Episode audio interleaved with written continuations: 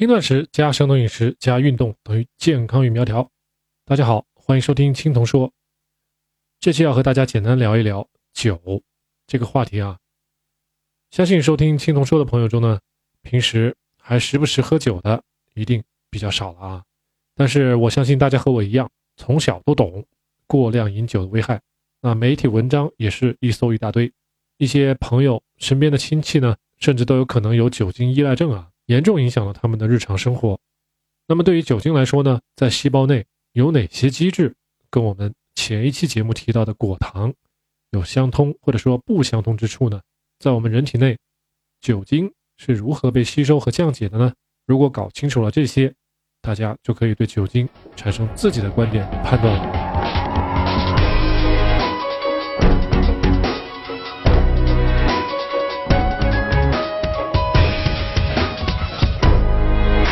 平时我们聊到的酒呢，不论是白酒、啤酒，还是红酒，那有效的成分都是酒精，或者叫做乙醇。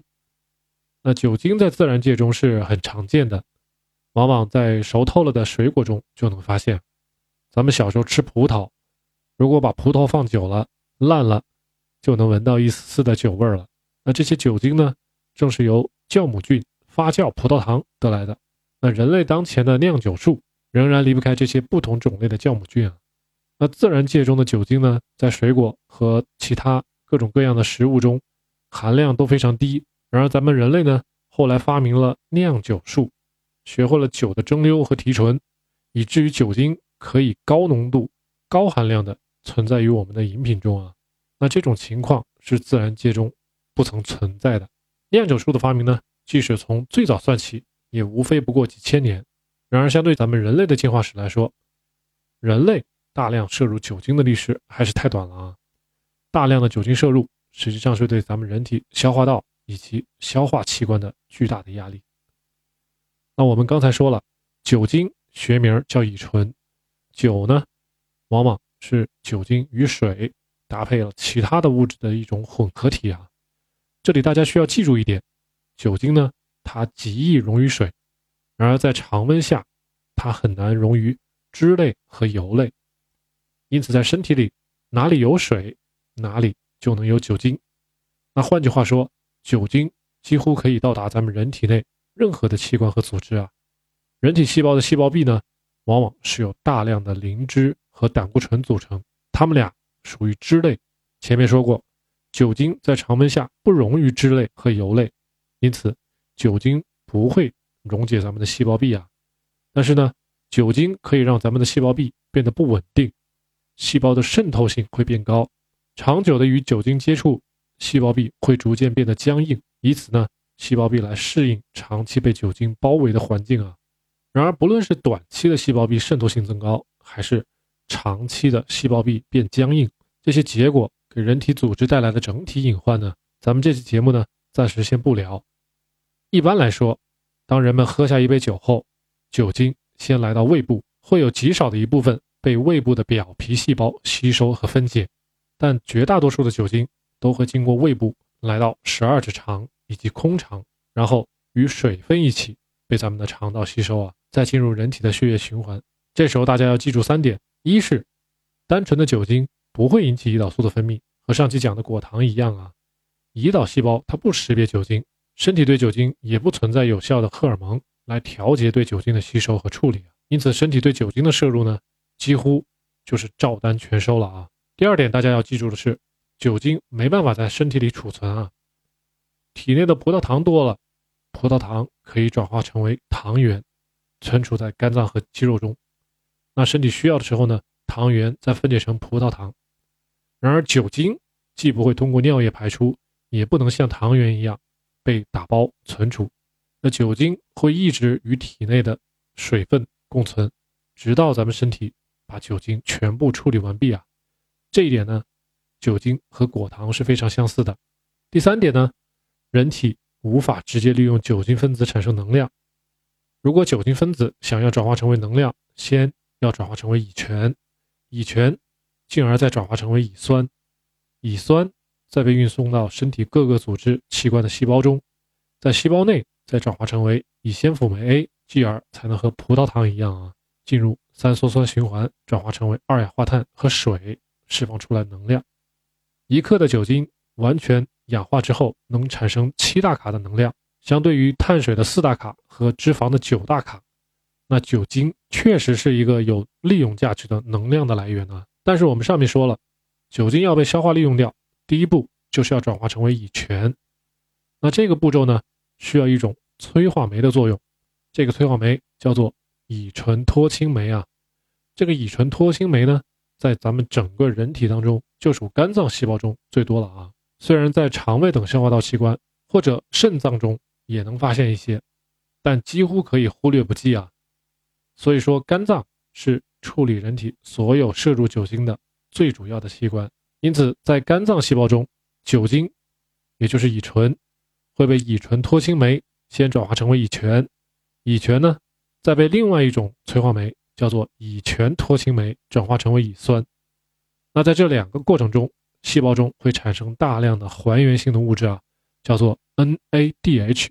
这种还原性的物质在细胞中水平增加以后呢，会抑制咱们肝脏细胞进行其他的一系列的氧化反应，比如说葡萄糖的酵解，它就会被抑制。细胞内无法被利用的葡萄糖呢，就会增多；NADH 的增多还会抑制脂肪的降解，和葡萄糖一样，细胞内无法利用的脂肪也会增多。我们经常提到的糖异生，过多的 NADH 也会让糖异生第一步的原料丙酮酸盐更多的被转化成为乳酸。由于缺少了原料，那么糖异生也就受到了抑制。而同时，乳酸的过多的产生呢，在严重的情况下可能会导致。身体的乳酸酸中毒，糖医生的受阻，如果在某些人长期不吃饭，或者说肝糖原原本就不足的情况下，就会导致低血糖的发生啊。那另外，NADH 的增多，结合酒精在细胞内的代谢产生的大量的 ATP，给咱们细胞的信号是能量的丰富啊。结合咱们第三十期节目聊到的缩化酶的概念，我们就知道了，这个时候缩化酶是被激活的。细胞内的代谢平衡是偏向脂肪合成的，也就是说，一个人在吃饭时同时饮酒，那么酒精将迅速占领肝脏细胞啊，停止所有碳水化合物的降解，停止脂肪酸的降解，将多余的碳水、脂肪酸统统合成三酸甘油脂。那即使是蛋白质呢，没能被身体利用的，也会被肝脏细胞先进行脱氨基反应，然后呢？和碳水一样被合成脂肪酸，那这样一来，在喝酒的情况下，几乎吃进去的所有的食物，除了即刻被身体吸收和利用的，那其余的大部分都会被转化成为三酸甘油脂。那三酸甘油脂继而会被肝脏打包成为 VLDL，再运往身体各处的脂肪组织啊。当然了，肝脏以及肝脏周围的腹部，原本就是存储脂肪的重要的部位啊。因此，经常喝酒的人呢，最常见的现象就是脂肪肝。前面我们提到，人体内没有任何的荷尔蒙和有效的催化酶可以反向来约束酒精在体内的吸收和消化，啊，我们人体也没有存储酒精的机制。因此呢，酒精在完全被肝脏处理完之前，除了极少的一部分会通过呼吸排出体外以外，其余的会一直留在咱们身体里啊。那这些酒精。不但让吃进去的食物统统在这期间无法被降解，几乎全部都会被转化成为脂肪。酒精自身代谢的中间产物呢，也就是咱们前面提到的乙酸，还有乙酰辅酶 A，身体没能利用完的，最终也会转化成为脂肪存储啊。所以说，酒精相比果糖而言，它是一个更加强大的脂肪存储的利器啊。这就让我联想到日本人在饲养和牛的时候呢，通过给牛喝啤酒。最后来达到给牛催肥的目的。那在我看来，其中的原理是相通的啊。青铜生活家我自己呢，曾经也喝酒。我很小的时候就接触了啤酒，后来读大学时呢，就开始喝白酒。参加工作后也不时的喝酒，什么酒都喝，以至于在二零一五年最重的时候，体重有一百九十八斤。在那以后呢，我就不敢上秤了。最终体重有没有突破两百呢？我也不知道。但是我记得很清楚的是，那几年。每年公司体检 B 超检查的结果是从轻度脂肪肝到中度，最后到重度的。那当时我一直以为脂肪肝是单纯的由肥胖引起的，比如说可能吃的太油腻啦、不运动啦、这种啊。但是我现在看来，当时大量的喝饮料、果糖摄取过多，以及呢经常的饮酒，最终导致脂肪肝的情况加重。我认为这个可能性更大啊，而且呢，脂肪肝形成的会更加迅速。之所以我把聊酒的这期节目啊摆在果糖之后，是因为我觉得果糖、酒精这两类物质都是绕过了咱们人体激素调节的系统，绕过了细胞内微环境中各种催化酶的反向的约束的机制。以至于这两种物质啊，可以不受限制的在体内聚集，并且促进脂肪的合成。在这个层面上，果糖和酒精是有相似之处的啊。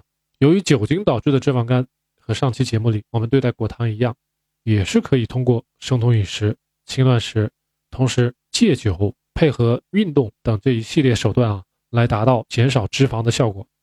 那一般来说，重度脂肪肝要给自己三年的时间来恢复。所以说呢，轻断食。生酮饮食，我经常给大家强调，不是简单的减肥工具，而是一种非同寻常的，但同时又是健康的生活方式啊！既然是生活方式，那大家就很有必要长期的坚持下去。希望大家要好好体会一下啊！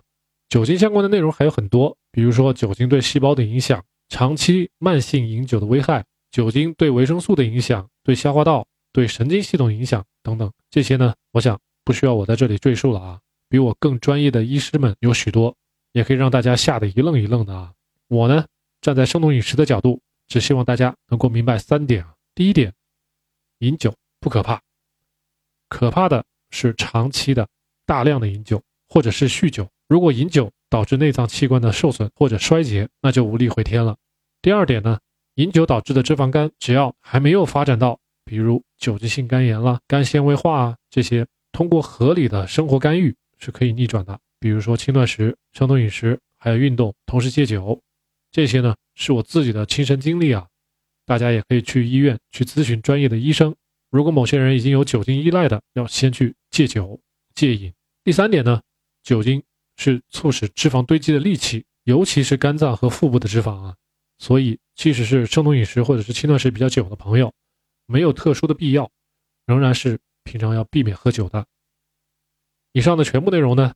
只是从脂肪代谢的方面给大家描述了酒精在细胞中运作的机制，为何它能够抑制碳水和脂肪的氧化，同时促进脂肪的合成，以及它与果糖的异曲同工，它们是如何绕开人体诸多的反向约束机制这种特性啊？酒呢，已经在社会生活中成为了一种文化，那社会上支持喝酒的人群也非常非常的多，各种酒类的商品也非常的诱人，大家也很可能。在生活中受到亲戚朋友甚至家人对自身的影响啊，那希望大家听了本期节目之后呢，对酒精可以有更深一步的了解，做好自己的心理建设先，最好在将来呢也能够影响到自己身边的人啊。好了，今天的节目就到这里了，希望大家别忘了给我点赞。没关注青龙说的朋友，请您赶紧订阅咱们的栏目啊！建议大家多听几遍节目，加深印象。对本期话题有疑问或者是建议的朋友们呢，请您随时留言，或者在微博和微信上和我联系。如果您可以将节目分享给有需要的亲戚和朋友呢，那是再好不过的了。感谢大家收听，我们下期再见。